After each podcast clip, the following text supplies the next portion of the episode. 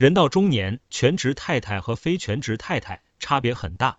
朱德庸说过一句话：“太太离家出走并不可怕，可怕的是她还会回来。”虽然是一句玩笑话，却从某种角度看到了男人对婚姻的观念，对太太的怨恨。很多家庭，男人出门赚钱，女人在家带孩子、管老人、做家务，似乎男人才是家庭的天与地，女人就是陪衬，不值一提。在大多数人的思维模式里，男人做了什么，女人都去理解。男人真的很累，做女人才是轻松的。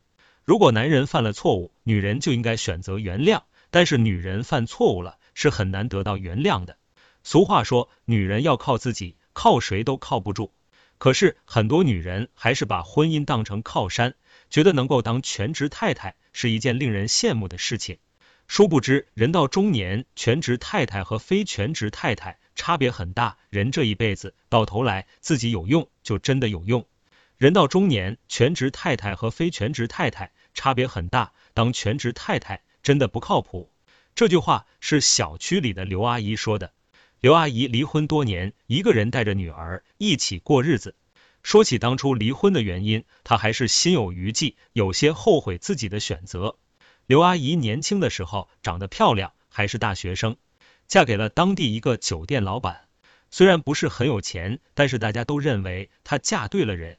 刚结婚那几年，丈夫对她百依百顺，还不让她出去工作。为了不让丈夫在事业上有后顾之忧，刘阿姨尽量把家务做好，每个周末都会去看望公公婆婆。孩子的事情，丈夫也从来不要管，哪怕是孩子生病了，也是刘阿姨自己打车上医院。有一天，丈夫喝得醉醺醺的回来，你不就是天天在家里闲着吗？你又有什么用？一句无厘头的话，让刘阿姨很吃惊。原来，自从结婚之后，她没有出去工作，被丈夫看不起，只是丈夫不说而已。更可怕的，他们的婚姻出现了裂痕，丈夫有了婚外的爱情。离婚之后，刘阿姨一个人带着孩子，开始出门找工作。因为多年没有工作，她做什么事情都是格格不入的。刚刚找工作的时候，刘阿姨吃尽了苦头。可是为了养家糊口，她不出去工作还真的不行。说起当全职太太这些年，刘阿姨是后悔了。从刘阿姨的经历来看，我看到了这样的事实：不管全职太太做的有多好，依旧会被人嫌弃。在家人眼里，她就是一个无所事事的，就是家里的蛀虫。有的男人一边劝妻子别去工作，管好孩子就行，一边埋怨妻子不能助自己一臂之力。人到中年，如果你还是全职太太，一旦遇到婚姻危机，你真的就惹上大麻烦了。并不是所有的全职太太在家里都地位很高，也许在某些人眼里，全职太太就是吃喝拉撒睡的形象。人到中年，全职太太和非全职太太差别很大。有人说，如果你一定要当全职太太，那么你读过再多的书都是浪费，那么你只会渐渐迷失自己。同是小叔，是两个孩子的母亲，丈夫在一家企业当中层管理人员，年薪十多万。小叔的丈夫、婆婆都要她在家里当全职太太，别去工作了。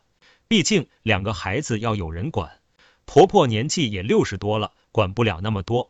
小叔却一直坚持工作。他说：“我自己赚钱花钱的时候才大气，不要看谁的脸色。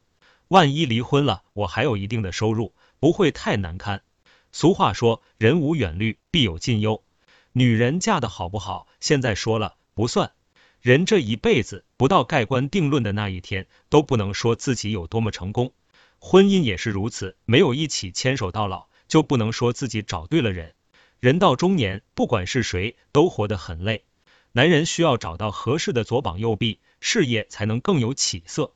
可是女人却坚持要当全职太太，那么男人就会觉得自己很累，觉得自己找了一个花瓶，不仅要打理，还随时都要防备摔碎了。如果女人坚持工作，不管是出去打工，还是帮助丈夫创业，起码自己会更有尊严，也会得到家人的尊重。一个人是否活得有地位、有面子，是自己挣来的，不是别人给的。夫妻同心，其利断金。任何事情，夫妻要在一起奋斗，难事也会变得容易，容易的事情会很出彩。从家庭发展，人们的态度来看，非全职太太往往活得更好一些，被人尊重的可能性更大一些。哪怕是家里人不认可，但是她的成绩会得到社会认可。人到中年，全职太太和非全职太太差别很大。有人说社会对全职太太太不友好了，到底是社会对全职妈妈不友好，还是全职妈妈不争气？也许两种情况都占了一定的分量。当然，并不是说所有的全职太太都没有好的结果，也不是说所有非全职太太都混得风生水起。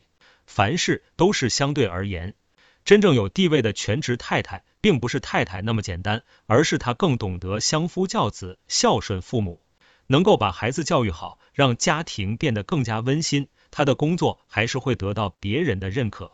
作为女人，只要自己不是好吃懒做，不是花瓶，那么她总是在全职太太和非全职太太之间找到人生的平衡点，也能够成为家庭的顶梁柱。作为女人，不管遇到多好的人，都不能弄丢自己的主张，不能卑微到尘埃里。